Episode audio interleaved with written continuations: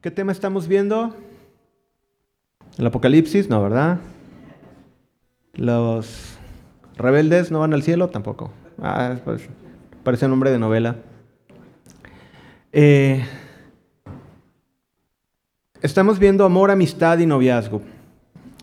Eh, como ya pasó algún tiempo desde la última vez que platicamos un tema, así fue hace tres semanas, porque tuvimos el 14 de febrero y lo de matrimonios.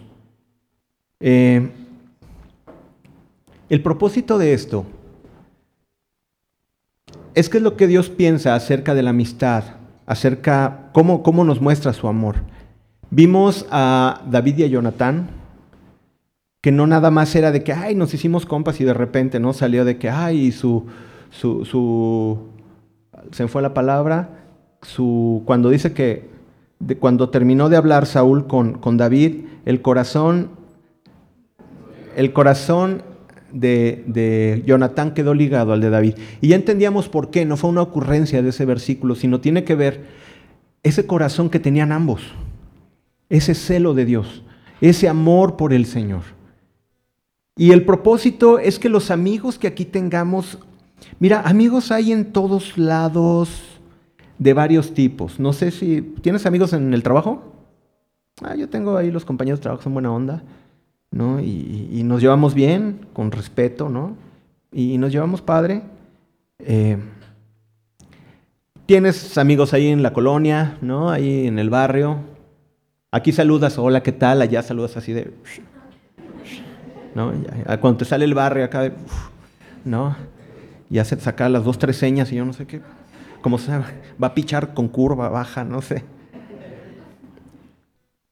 Y hay amigos de muchos tipos. Y, de esto vamos a hablar. Vamos a, vamos a ver qué es la amistad y qué es lo que la Biblia nos habla acerca de la amistad. Parece como un tema de cartita de... ¿Sí me entiendes?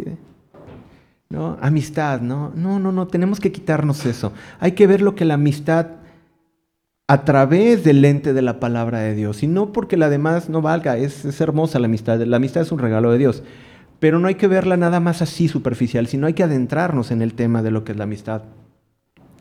Y vamos a ver un tema muy particular que, vamos a tocar y, y, van a ver qué hermoso está esto. Hay varios tipos de amistad. Un escritor los clasificaba en cuatro. Esto es, no es doctrinal, es simplemente una idea de lo que es la amistad. Y un escritor cristiano, un estudioso cristiano, decía que hay amigos de contacto. No, número uno, hay, cuatro tipos y el número uno son amigos de contacto. ¿Quiénes son? Son aquellas personas con las que te cruzas cotidianamente. Puedes ir con el mismo de la gasolinera y sabes que es el mismo señor que siempre nos sonríe y ¿qué tal? ¿Cómo está? Lleno, por favor. ¿No? Acabo de vender un riñón. Llénemelo.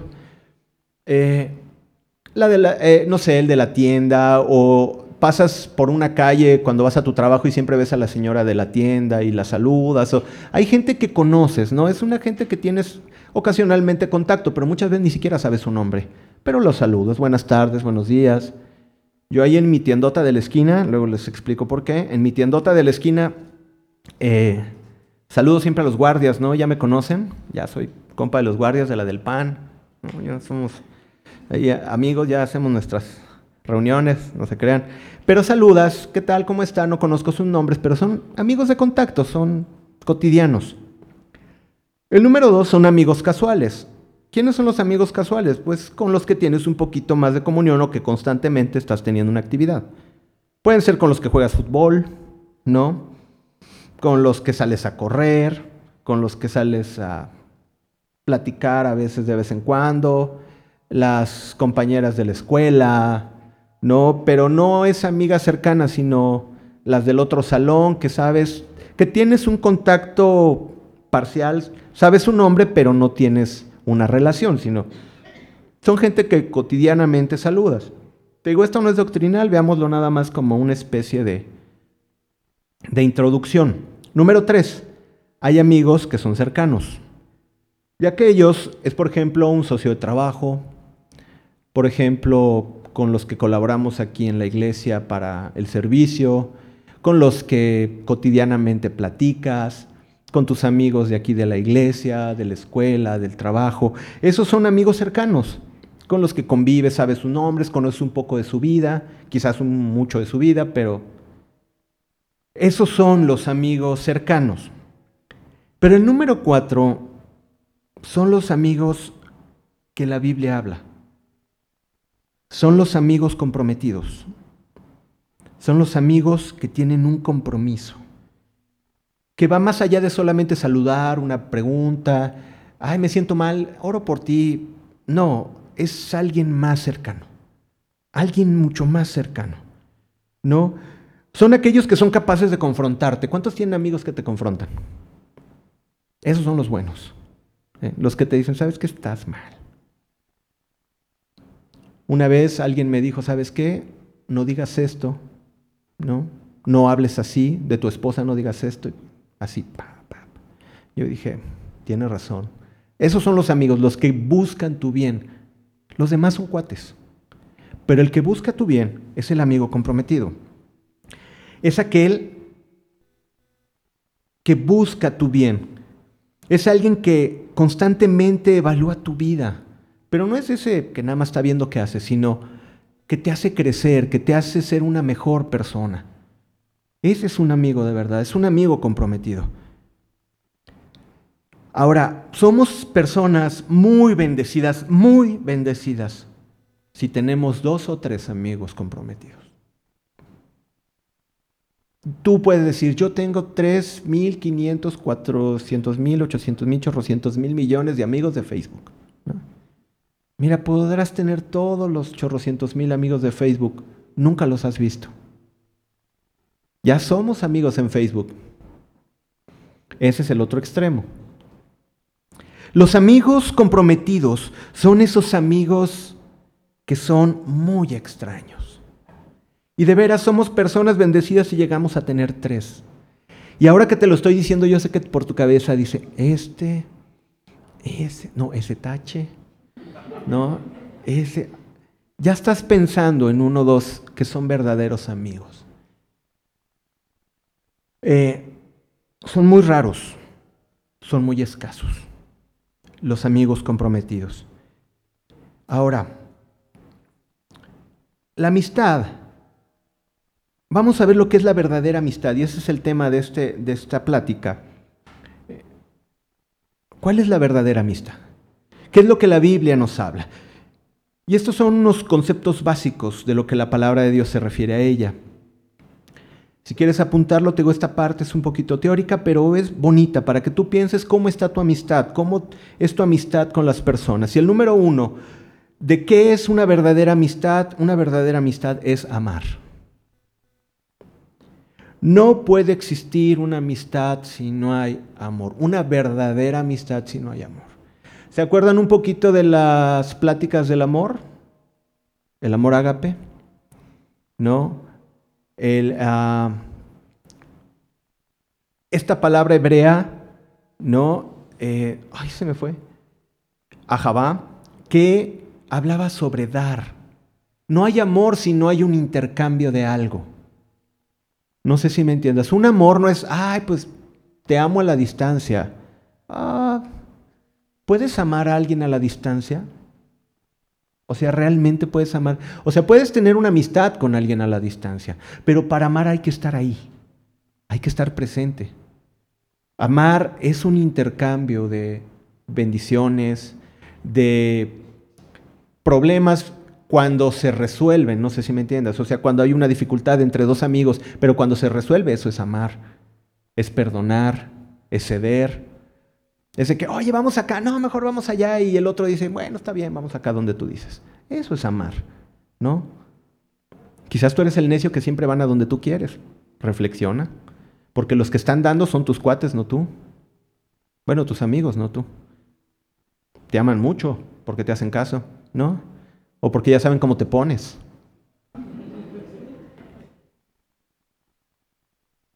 No. Amar es dar. Lo veíamos, esa palabra ajabá es esa relación cuando alguien da y el otro recibe, esa interacción, eso es amor.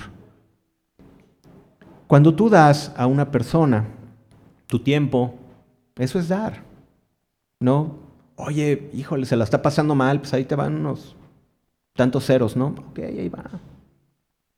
Mira, te traje esta despensa. Amar. Tiene que ver con dar. Tiene que ver con esa palabra griega que es ágape, que es un amor incondicional, incondicional. Esa es una verdadera amistad. Una amistad es amar. Número dos, una verdadera amistad no se dice. Una verdadera amistad, ¿qué? Se demuestra. ¿Sí? No, pues, ay, tú eres mi amigo, sí, sí, sí, ¿qué necesidad tienes esta? Ah, déjame orar por ti. No, ¿cuál déjame orar por ti? Súplele. No sé si me entiendes. Sí. Porque como cristianos ya tenemos las formulitas, ¿no? De que, ay, qué mala onda, déjame orar por ti. No, pues saca, ¿no? Y si no tienes, eh, busca la manera o... Es una, es una amistad comprometida, alguien que se compromete a dar. No solamente decir somos amigos, ¿cuántas personas has dicho, ay, somos amigos y realmente no lo son? Los amigos verdaderos son pocos, como decíamos. Se tiene que demostrar el amor, digo, la amistad. Ok, en Proverbios 18, 24 Dice, el hombre que tiene amigos, ¿qué? Ha de mostrarse amigo.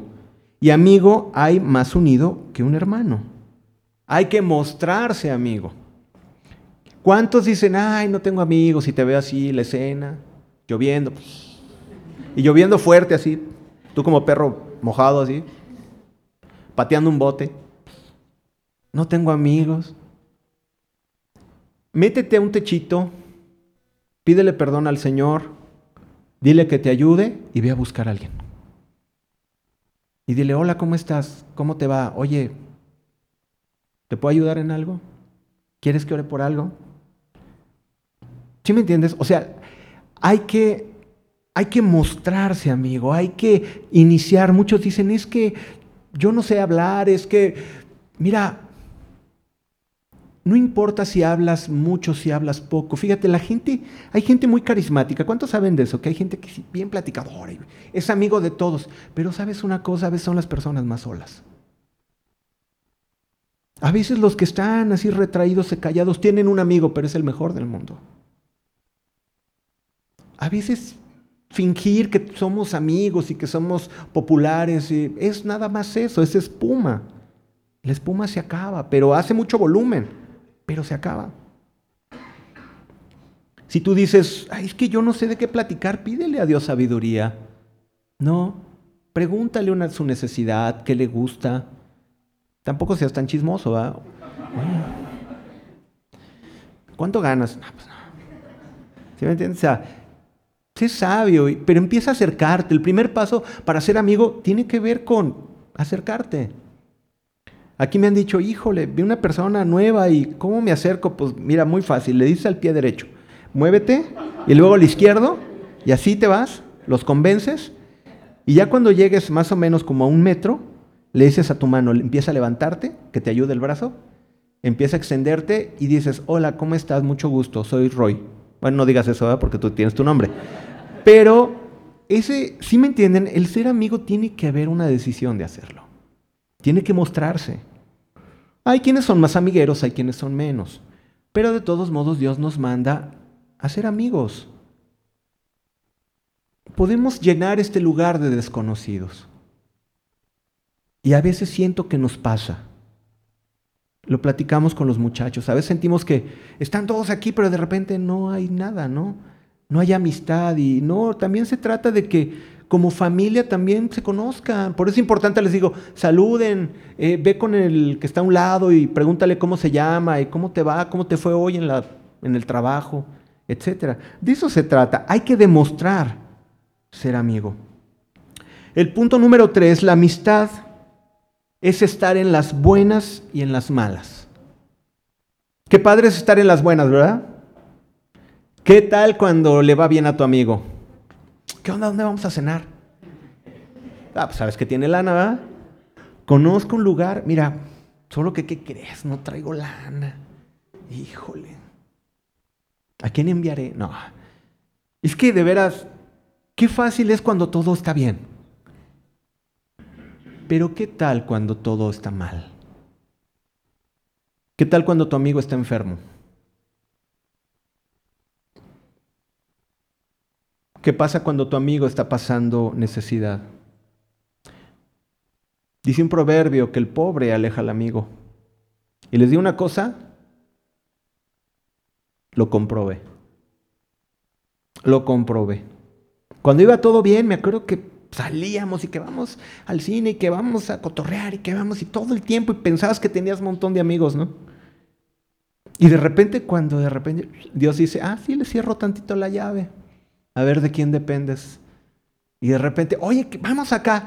Ah, no, tengo muchas cosas que hacer. estoy en ayuno. Ah, estoy en ayuno y en oración. Llega el momento en que obviamente no puedes tener ese ritmo. Si tú tienes un verdadero buen amigo, no te va a pagar. ¿Qué es lo que va a hacer? Se va a quedar contigo en tu necesidad. Y quizás traiga unas papas y bueno, se la pasen bien con unas papas, ¿no? Ese es un verdadero amigo. Oye, que no tengo y aquel tiene menos, pues ve con el que tiene menos y los dos tengan menos. No sé si me entiendan. O sea, disfrutemos la necesidad tuya juntos, pero estemos juntos. Pero no, lo que pasa es que yo quiero ir al chai o yo quiero ir al... ¿Sí me entiendes? Y a veces ni, le ni te preguntas si todos tienen, ¿no? Cuando invites, siempre ten para dos. Cuando organices, pues por lo menos ten para otro. ¿Qué tal si uno no puede? Fíjate que una de las cosas que más conquistaron mi corazón cuando yo llegué a la iglesia fue eso.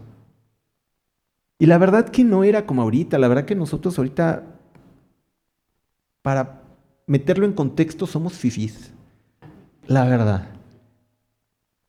En aquellos entonces nadie tenía coche. De veras, nadie tenía coche. No era tan común comprar un coche. ¿Que a dónde vamos? Vamos allá, todos en el camión, aquí en 8 de julio, ¡fum! Vámonos. Y ahí se llenaba el camión, ¿no?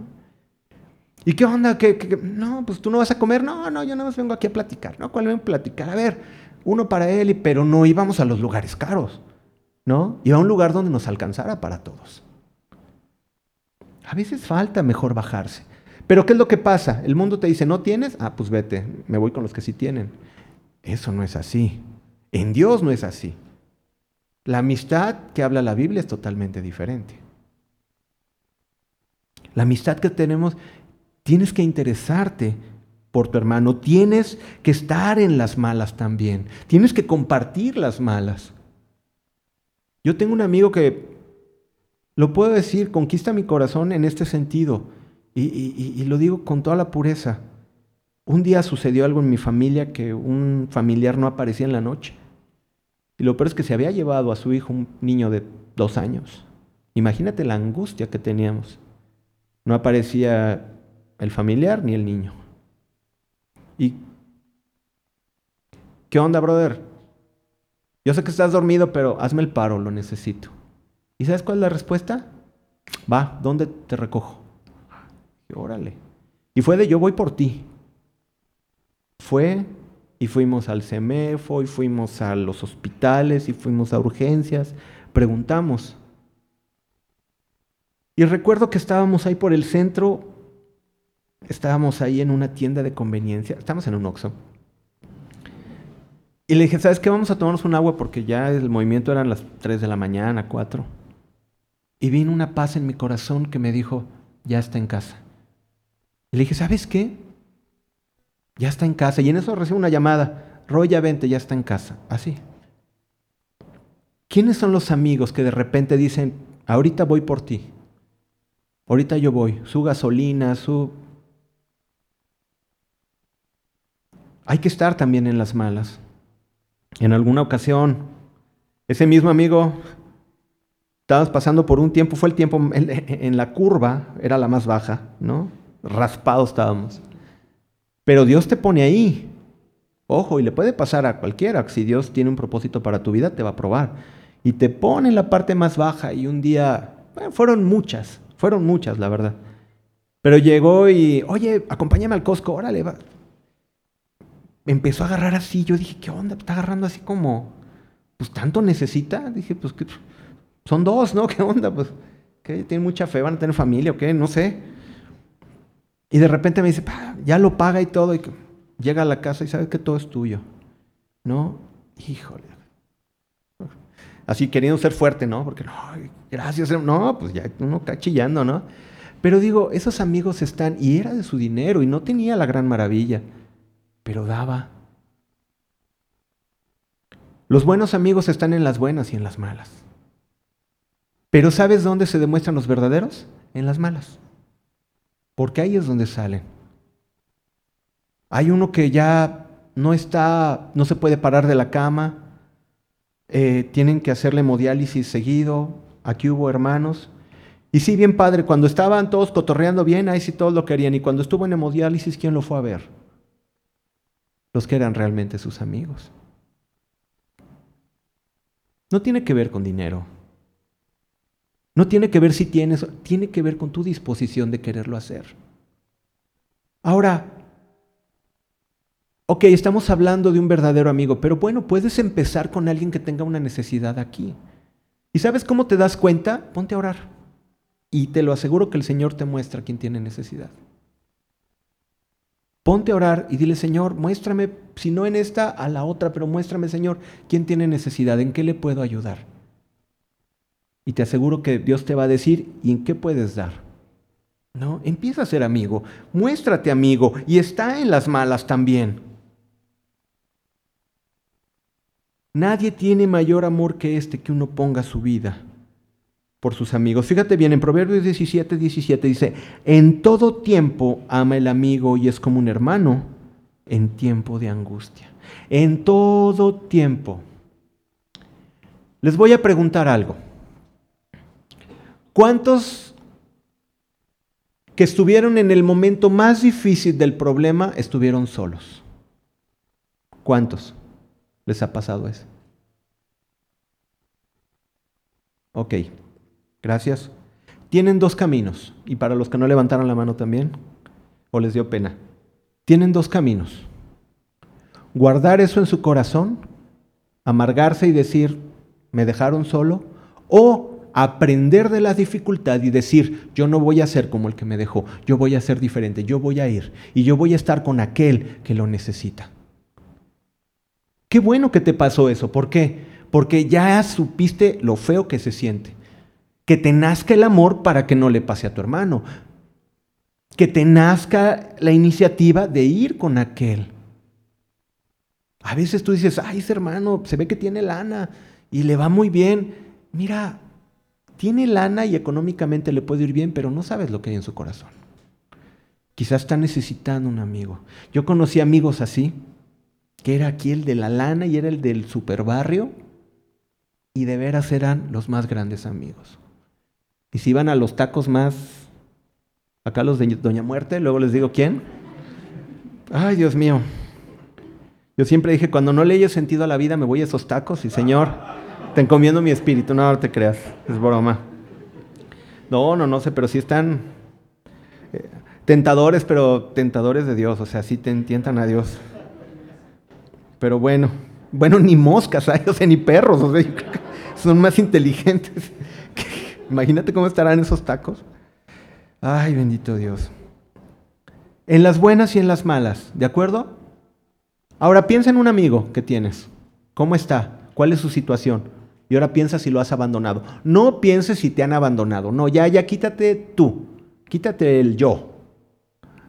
Ve a tu amigo. Si tú estás pasando mal, que el Señor te levante. ¿No? Y quiero que me entiendas, no estoy diciendo me vale gorro, no. Estoy diciendo que no te encierres en, ay, pobrecito de mí, pobrecita de mí, pobrecito de mí, pobrecita de mí. O sea, no, ahí esa es la trampa ideal para quedarte. Te vas a dar cuenta que rico y qué millonario eres cuando tienes que darle a aquel que tiene una necesidad, aunque tenga mucho dinero. Pero si tú tienes ese amor y tienes esa gracia para bendecir, es que tienes muchísimo de parte de Dios. Entonces, pensemos en el amigo que, ¿qué vas a hacer con él? ¿Qué vas a hacer con ella hoy? Mañana. ¿Le vas a hablar? ¿Hace cuánto que no le hablas a alguien que sabes que la estaba pasando mal? Mándale un mensaje, ahora es más concha, ahora es en WhatsApp. Antes íbamos, ¿no? Antes íbamos. Hoy ya no hemos visto a este compa, pues vamos a su casa. Y ahí íbamos. ¿no? Lo que ha cambiado, ¿ah? Ahora mueves los dedos y antes tomabas el chamión y te ibas a la casa del amigo. Y hasta luego, hasta noche teníamos que caminar porque ya no pasaban los camiones. Pero bueno, veíamos a los amigos que no veíamos desde hace tiempo. El cuatro, la amistad, una verdadera amistad es transparente. Transparente. Y en Proverbios 27, 6 dice, fieles son las heridas del que ama, pero importunos los besos del que aborrece. ¡Wow! Qué palabra tan, tan hermosa, pero, pero vamos, vamos desmenuzándola. Fieles son las heridas del que ama, pero inoportunos los besos del que aborrece. ¿A poco no un amigo te ha lastimado? Ah, mis cuates sí, de repente dije, ah, qué mala onda este compa, ¿no? Pero al rato, oh, ya discúlpame, no, sí, la regué, pues, no, no, pues tú también, la verdad que yo también la regué y se soluciona todo, ¿no? Pero esas heridas, dice que son fieles, son las heridas del que ama. Cuando amas pasan problemas, pero, pero mira, llega el momento en que todo se arregla. Esos son los verdaderos amigos. Pero importunos son los besos del que aborrece. ¿Y cuántos vienen? Ay, si eres mi amigo, si eres mi amigo, sí, sí, no, ese es mi amigo. y, y al rato, cuando tienen necesidad, nunca está. ¿Fue transparente? ¿Fue honesto? Ten cuidado cuando dices, ay, soy tu amigo. No, ten cuidado. Checa si realmente lo eres. Por eso estamos trabajando aquí en la amistad. Para que realmente seamos familia, seamos amigos. Es natural que no todos van a ser así, ¿no? Un muégano pegado, ¿no? Hasta en un muégano hay extremos, ¿no? El de acá y el de acá que nunca se ven. ¿Estás de acuerdo? Pero van para todos lados. Ok. No tiene que ser todos parejos, pero sí tener la capacidad de ser amigos. Ve el que tienes a un lado. voltea y, ve el que tienes al lado y tú dices, ay, qué vergüenza. Ah, empieza a ser amigo al voltear y decir, ¿qué onda, compa? Ah, no te creas. Hola, amigo. Hola, amiga. Ok. ¿Conoces su nombre? Y si lo conoces, ¿le has preguntado cómo está? ¿Le has preguntado si quieres que tú ores por algo? ¿Si tiene alguna necesidad? Si alguien viene y me dice, oye, pues debo 50 mil pesos, ahora sí ora por él, ¿no? ¿Estás de acuerdo? Pues ni modo que hagas acá una tanda, ¿no? No sé si me entiendes, digo, hay que ser realistas, ¿no? Ahí sí vas a orar. Pero ¿qué si le hacen falta 200 pesos para pagar la luz? ahí no hubo risa. ¿Se fijaron que ya no hubo risa? ¿Por qué? Porque sí los tienes. Y porque sí puedes bendecir a alguien que no los tiene. Ahí sí no ores por él. Porque de lo que tú tienes tú puedes dar. Y en eso consiste la amistad. Una relación, perdón, donde hay de por medio mentiras no puede ser amistad. Es actuar y hablar con la verdad. Eso es la amistad, actuar y hablar con la verdad. Mira, no quieras aparentar, por favor, de veras, no aparentes a alguien que no eres. Eso es tristísimo. ¿Cuántos me dijeron, no, yo vivo allá en Bugambilia, si veías que tomaba el camión para la Jalisco? De veras, pero se escondía para que no lo vieran. ¿Qué tienes si vives allá? Eso no te hace ni más ni menos. No trates de aparentar, como dice, no mientas por convivir. ¿En serio? ¿Por qué aparentar? La has regado, la has regado, estudiaste hasta donde estudiaste, está bien. Tienes lo que tienes, está bien, no tienes lo que no tienes, está bien, no pasa nada. Eres genuino, eres normal. Y precisamente de eso se trata el punto número 5. La verdadera amistad es aceptar a alguien que es imperfecto. A ver, ¿cuántos perfectos hay aquí? Yo me acuerdo que había una chica que siempre levantaba la mano. Se llamaba Perfecta.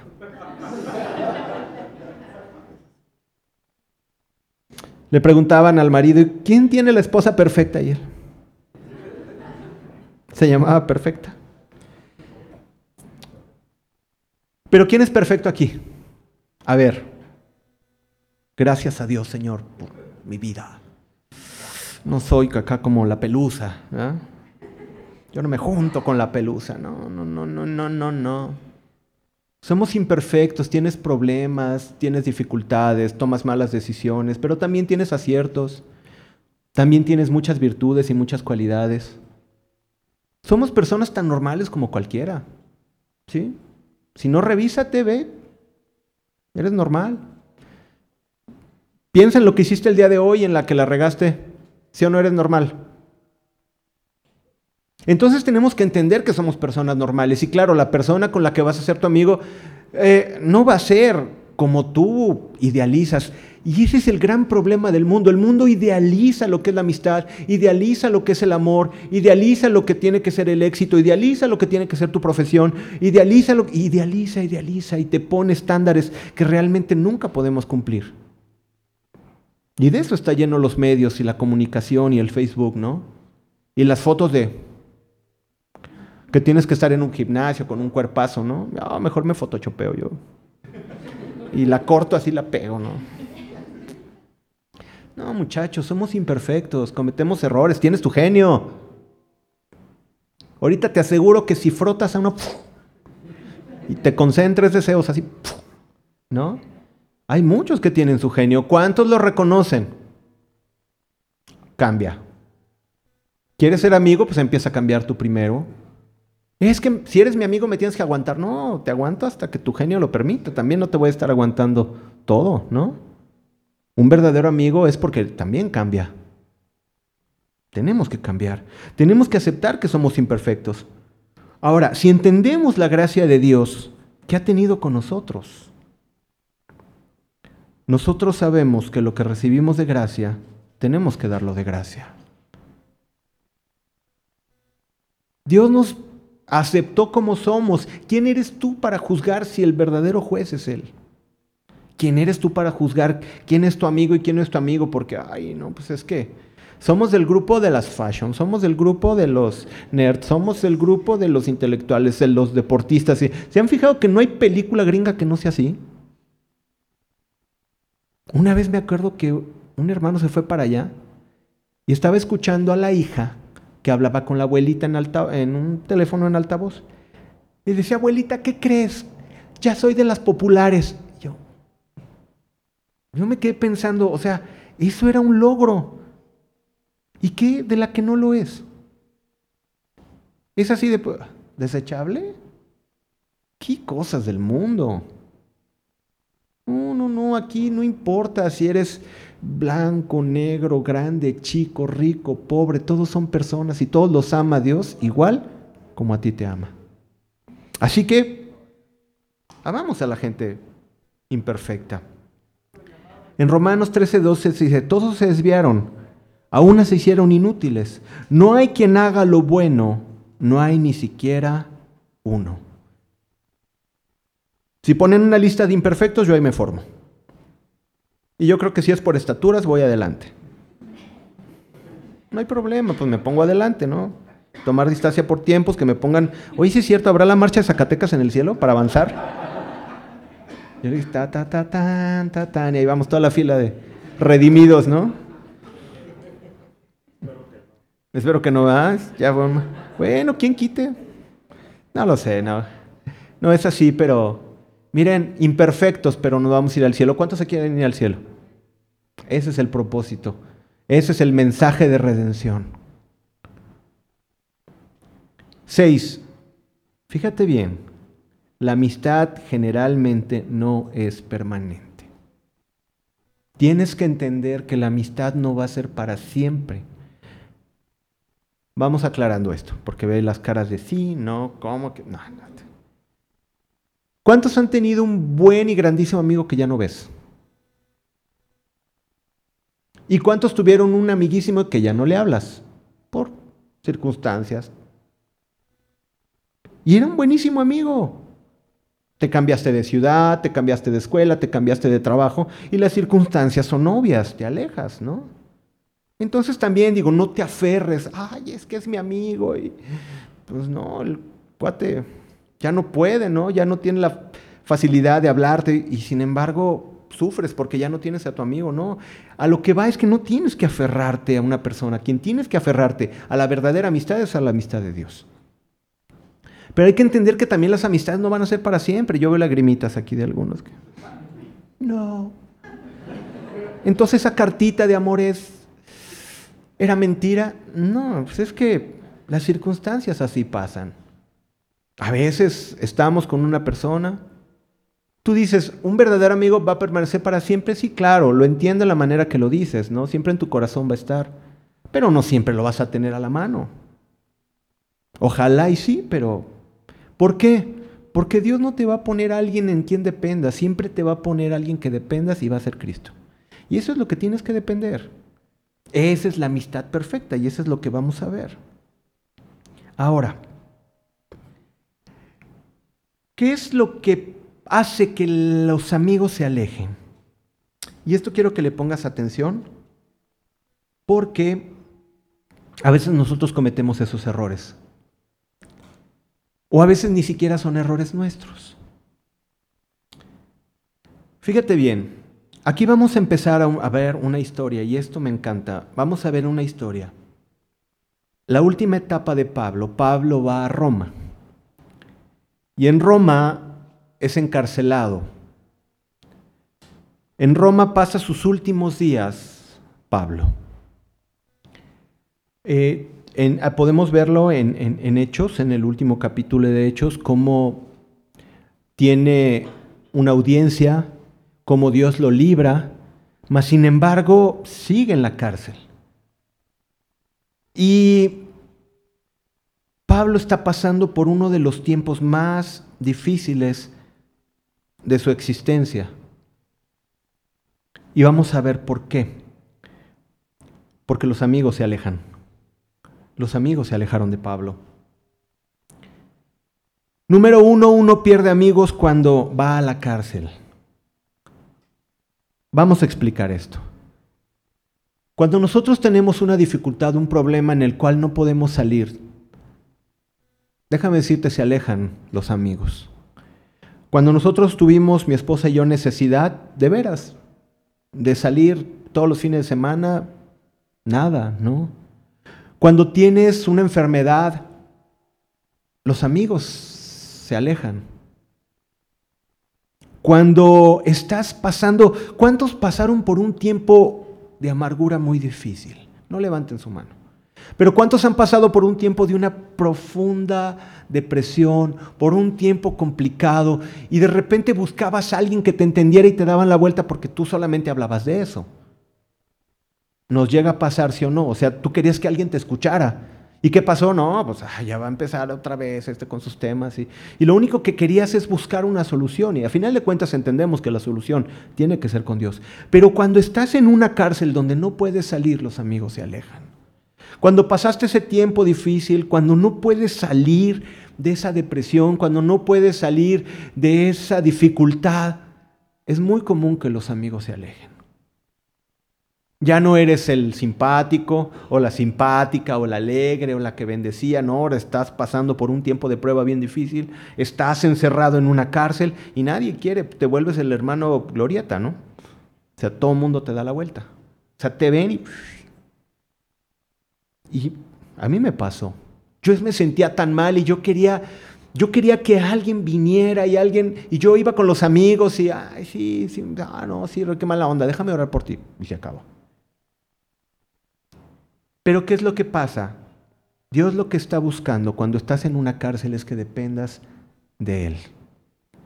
Por eso es que los amigos se alejan, porque Dios permite que pases tiempos de soledad. Dios permite que pases tiempos encerrado, que pases tiempos. Ahora, tú dices, pero ya llevo muchos años. Bueno, aquí sí hay que analizar entonces qué está pasando con tu vida. Quizás la puerta está abierta y tú no has querido salir porque ya te refugiaste en esa autolástima, en esa autocompasión. ¿Tú crees que Dios no es poderoso para sacarte del lugar donde estás? Dios era poderoso para sacar a Pablo, lo hizo un par de ocasiones. Lo hizo a Pedro, lo sacó de la cárcel. Pero entonces, ¿por qué aquí no lo sacó? Vamos a seguir leyendo. Cuando uno atraviesa dificultades, generalmente pierdes amigos. Cuando se está atravesando por un divorcio, las, las, situaciones se vuelven incómodas entre los amigos. ¿Sí o no? Cuando estás pasando por un divorcio, no lo estoy diciendo todos así, ¿qué es eso? Pues sí. Pero cuando pasas por un divorcio, obviamente hay un conflicto y, y los que eran amigos de ella y los que eran amigos de él empiezan también a entrar en tu conflicto. ¿Y qué pasa? Pues se zafan, se van. Es normal. Por eso es que hablamos todos estos temas, para que sus matrimonios sean de bendición y no, tenga, no tengas que correr amigos. Pero cuando estás pasando el divorcio de un amigo, híjole, es bien difícil. Y se te rompe el corazón. A mí me pasó un par de veces porque querías mucho a ella y querías mucho a él. Una vez vino un amigo que yo estimaba muchísimo y me dice, Roy, ¿qué crees? que Es que ya encontré a alguien y me voy a divorciar de mi esposa. Y oh, eso te clavan un puñal en el corazón, ¿no? Dices, pero habíamos compartido tantas cosas del Señor, ¿qué onda? ¿Qué te pasó, no? Entonces llegan conflictos en la vida, llegan dificultades. ¿Cuántos han sido amigos de un enfermo terminal? Cuando estaba bien lo visitaba seguido, pero ¿cuántas veces lo has ido a visitar al hospital? Y te alejas. Las dificultades nos alejan. Pero déjame decirte una cosa, Dios las permite. Dios permite que pases dificultades porque ¿sabes qué? Por eso es que ahora entendemos por qué uno o dos o tres amigos a lo mucho son un gran tesoro. Porque ¿sabes quiénes salen en los momentos difíciles? Uno, dos y por allá, así como mucho, tres amigos verdaderos. Que cuando estás pasando un tiempo muy difícil y cuando estás en la cárcel, van y te visitan. Ahora, si cuando tú eres el autor que estás en la cárcel, estás entendiendo que necesitas de alguien pero ahora, ¿te has preguntado si hay alguien en la cárcel? ¿Qué vas a hacer tú? ¿Realmente te consideras un buen amigo para ir con aquel que está sufriendo? Los conflictos se dan en la vida, pero tenemos que ver cuál es la solución que le vamos a dar. Cuando tienes una crisis económica y no puedes ir a los mismos lugares que frecuentabas con tus amigos, muchos se van. Cuando tienes una enfermedad, lo hemos hablado.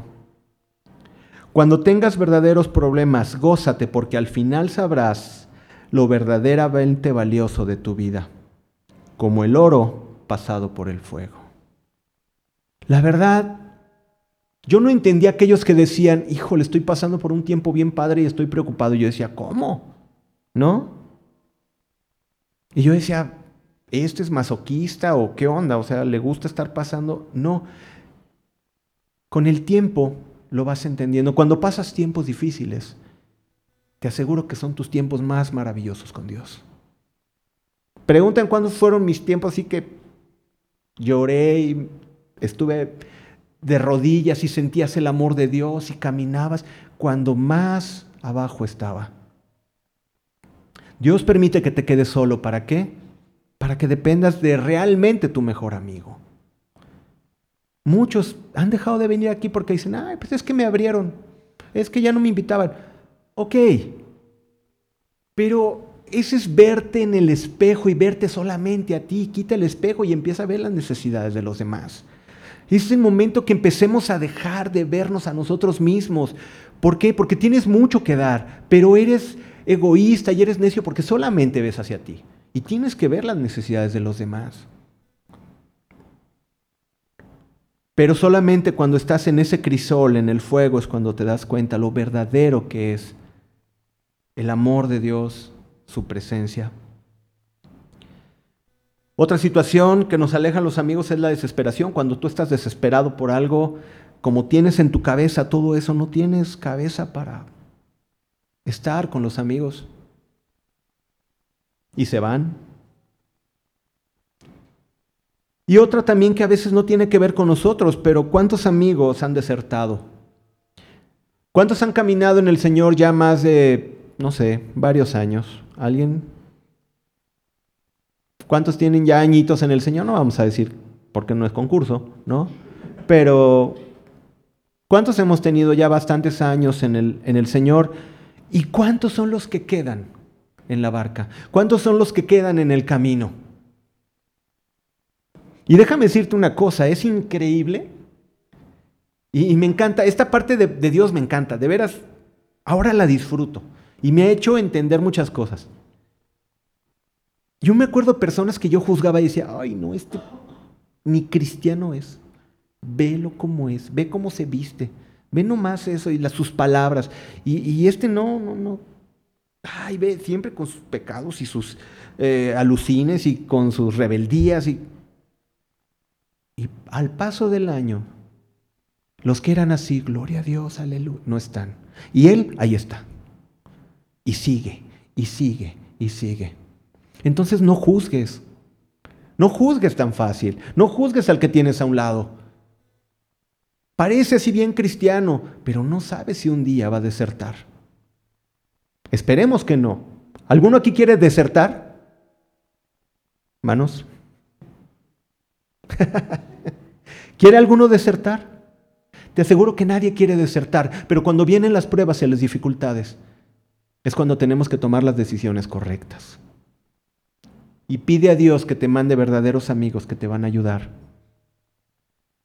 A mí me pasó algo, y hablando de este tema, Dios es tan grande y tan bueno que cuando tenía esos tiempos de desesperación hace unos años, y mi esposa es testigo de, testiga de esto, me acuerdo que yo estaba así, ah, pero es que esto y el otro, y bla, bla, bla, y pobrecita mi esposa porque siempre me escucha, ¿no? Pero yo estaba así, ¿no? De, ¿por qué? Y, las cosas. Y tengo eso, ¿no? De que empiezo así a... Me acuerdo de un osito que salía en la caricatura de hace muchos años. Y ese sí era todo mi lenguaje, ¿no? Pero es que...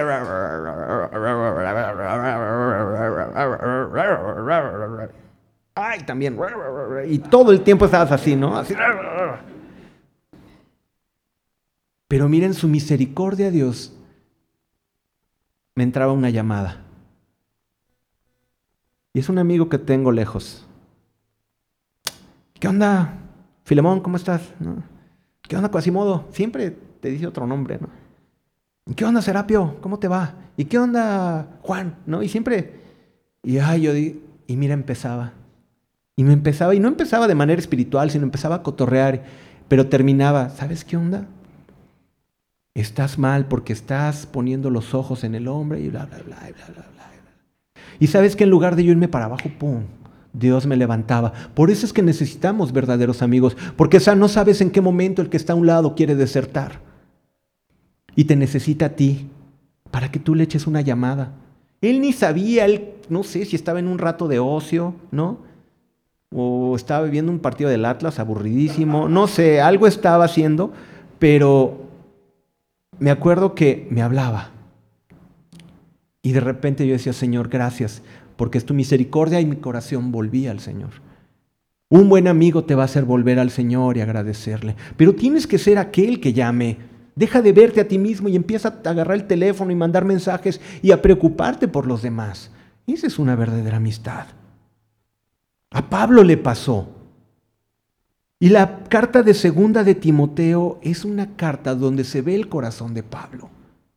Y de veras es impresionante ver el corazón de ese varón tan lleno de sabiduría, de gracia, de poder, estar en sus últimos días porque lo sabía y lo entendía.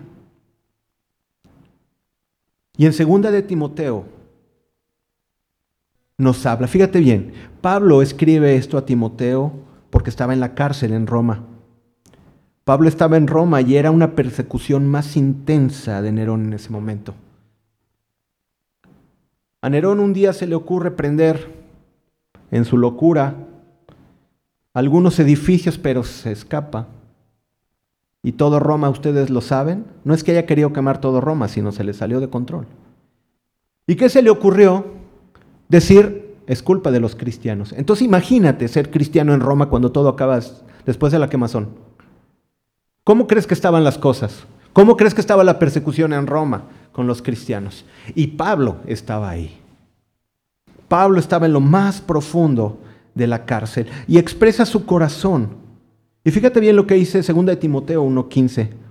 Ya sabes esto, que me abandonaron todos los que están en Asia, de los cuales son Figelo y Hermógenes.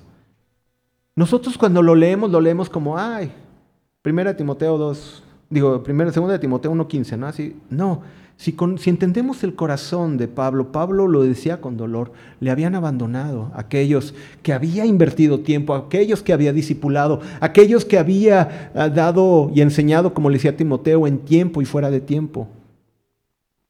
Y dice, me abandonaron. Y decía, vámonos a segunda de Timoteo, pero ahora en el capítulo 4, que es el que vamos a analizar en el verso 9 y 10 dice, procura venir pronto, porque Demas me ha desamparado, amando este mundo, y se ha ido a Tesalónica. Crescente fue a Galacia y Tito a Dalmacia. Los amigos de Pablo se habían ido. En el tiempo más difícil de Pablo, los amigos se fueron. ¿Te imaginas el corazón de Pablo en un lugar oscuro? Ahí no había luz, ay, déjale prendo el switch a mi... No, estaba en el calabozo más profundo, en el más húmedo, en el que tenía más frío, y estaba ahí escribiendo y diciéndole, procura venir pronto a verme. Tenía una necesidad Pablo de un amigo. A Pablo lo abandonaron. En 2 de Timoteo 4:16 dice, en, primer, en mi primera defensa ninguno estuvo a mi lado, sino que todos me desampararon no les sea tomado en cuenta. Yo creo que hay cosas más difíciles que el dolor físico y la muerte. Y es que te abandonen y te dejen. Pero déjame decirte una cosa, Jesús nunca te va a dejar. Jesús nunca nos va a abandonar. ¿Quién fue el único que se quedó al lado de Pablo? En 2 Timoteo 4:11 dice, solo Lucas está conmigo. Toma a Marcos y tráele contigo porque me es útil para el ministerio. Lucas, el médico, estuvo al lado de Pablo. Decían que era su médico de cabecera porque estaba con él. Lucas era un verdadero amigo de Pablo, un amigo comprometido. Un verdadero amigo da ánimo físico. Un verdadero amigo no solo te da palabras ni oraciones cuando estás en dificultades, te da lo que necesitas para que te sientas mejor. Imagínate Hubo un terremoto en la Ciudad de México, ustedes supieron que hubo muchos desastres, hubo damnificados, y de repente tú armas una carpa y en la mesa pones muchas Biblias y vénganse todos, vamos a orar por ustedes. ¿Qué creen que van a decir esos damnificados? ¿Qué es lo que están necesitando? ¿Que ores por ellos? Están necesitando que les des de comer. Están necesitando que les des abrigo. Tenemos que dar ánimo físico, o sea que tenemos que suplir necesidades, y ya lo vimos. Tenemos que aprender a suplir las necesidades de los hermanos. ¿Y qué? ¿Dios es deudor de alguien? Dios no es deudor de nadie. Dice que a Dios le presta, a Dios le presta el que le da al pobre. Entonces cuando tú le das al pobre, mira, Dios algún día te lo va a devolver multiplicado. Y vas a ver que te lo va a devolver multiplicado. Pero no cierres tu corazón con el que necesita. No cierres tu corazón con el que necesita. Cuando pasa algo, esa persona necesita un, billete, necesita un pan, necesita agua, necesita que suplas una necesidad física. En 2 de Timoteo 4:13, fíjate lo que le dice Pablo a Timoteo, le escribe, trae cuando vengas el capote que dejé en Troas, en casa de Carpo, y los libros, mayormente los pergaminos. Tú dices, ay, pues ah, lectura así como, no, espérate, Pablo estaba en lo más profundo de la cárcel. Pablo estaba en lo más profundo de, esa mazmorra húmeda, terrible, bajo tierra. Es terrible. Fíjate bien, ¿por qué lo dice? En 2 Timoteo 4:21 dice, procura venir antes del invierno. ¿Por qué le pedía que le trajera su abrigo? ¿Sabes qué, Timoteo? Ora por mí porque tengo mucho frío. No, tiene una necesidad física, súplele una necesidad física. ¿De acuerdo? Tenemos que suplir las necesidades físicas. Y aquí la palabra está derramando Pablo su corazón y diciéndole a Timoteo, Timoteo, tráeme el capote, tráeme mi abrigo, porque aquí se va a poner feo cuando está en invierno. Tenemos que suplir. Un verdadero amigo da ánimo personal. En el momento que alguien está pasando por un verdadero sufrimiento, necesita no estar solo. Ahí es donde entra el verdadero amigo. Si tú sabes que alguien la está pasando mal, ve. Ve. No solamente ores, ve con él. La fe sin obra es muerta. Ve y, ahorita piensa en aquella persona que tiene una necesidad. Quizás tú en tu cuadra está la viejita que ya sus hijos no van con ella y tú tienes algo que darle. Dale, llévale un kilo de tortillas. ¿Cuánto cuesta un kilo de tortillas? ¿Cuánto cuesta? O digo como, ¿mande? ¿Diez qué? ¿Diez y catorce? ¿Doce? Ah, no, pues vamos a tu colonia porque sí. Te podemos encargar tres kilos para la... Ah. Bueno, ¿Qué te cuesta 14, 15, 16, 17 pesos? ¿Qué te cuesta ir y llevarle un kilo de tortillas, hacerle una salsita y llevársela, unos frijolitos y llevárselos a aquel que tiene necesidad? Ahora, si es tu amigo, si es verdadero amigo, estás obligado a hacerlo. No sabes qué gran bálsamo es cuando estás pasando una gran dificultad y viene alguien solo para sentarte a, su lado. Mira, no tengo dinero. No, cuando alguien está pasando una dificultad a veces no necesita tu dinero, no necesita tu teología, no necesita tu... Cuando alguien está pasando un problema, a veces lo único que quieres es que se siente alguien a su lado y lo escuche. ¿Eso cuesta? Entonces no digas, no lo hago porque no tengo dinero, hazlo porque tienes la capacidad de hacerlo, porque Dios te está enviando a aquella persona que está pasando una necesidad. ¿Has ido a la casa de una señora que vive sola? ¿De una viejita que vive sola? Te sientas y ¿qué es lo que hace? Te platica y te platica y te platica y te platica. Si eres egoísta vas a decir que aburrido. Si eres generoso, vas a escucharle y a ver, platíqueme, ahora échese otra, ¿no? Toma el llavero, abuelita.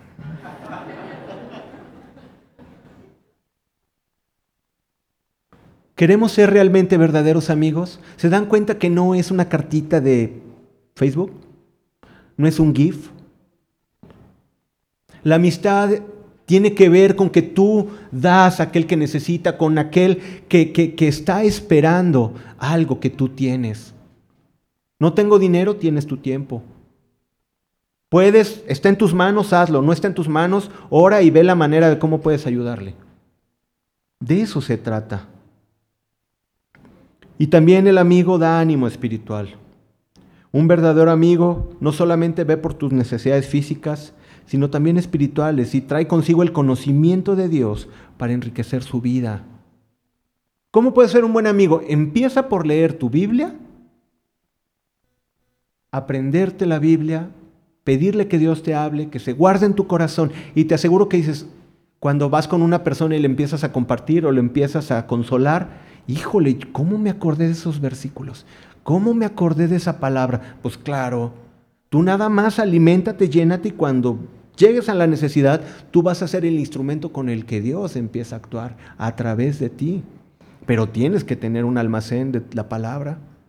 Si lees el libro vaquero, si lees, eh, ay, estoy hablando de puras cosas del siglo pasado, pero si lees nada más puros chismes del Face, si nada más estás viendo redes sociales, cuando vayas con una persona que crees que le vas a compartir, ay, estás pasando algo bien gacho, mira, aquí tengo un meme bien bueno.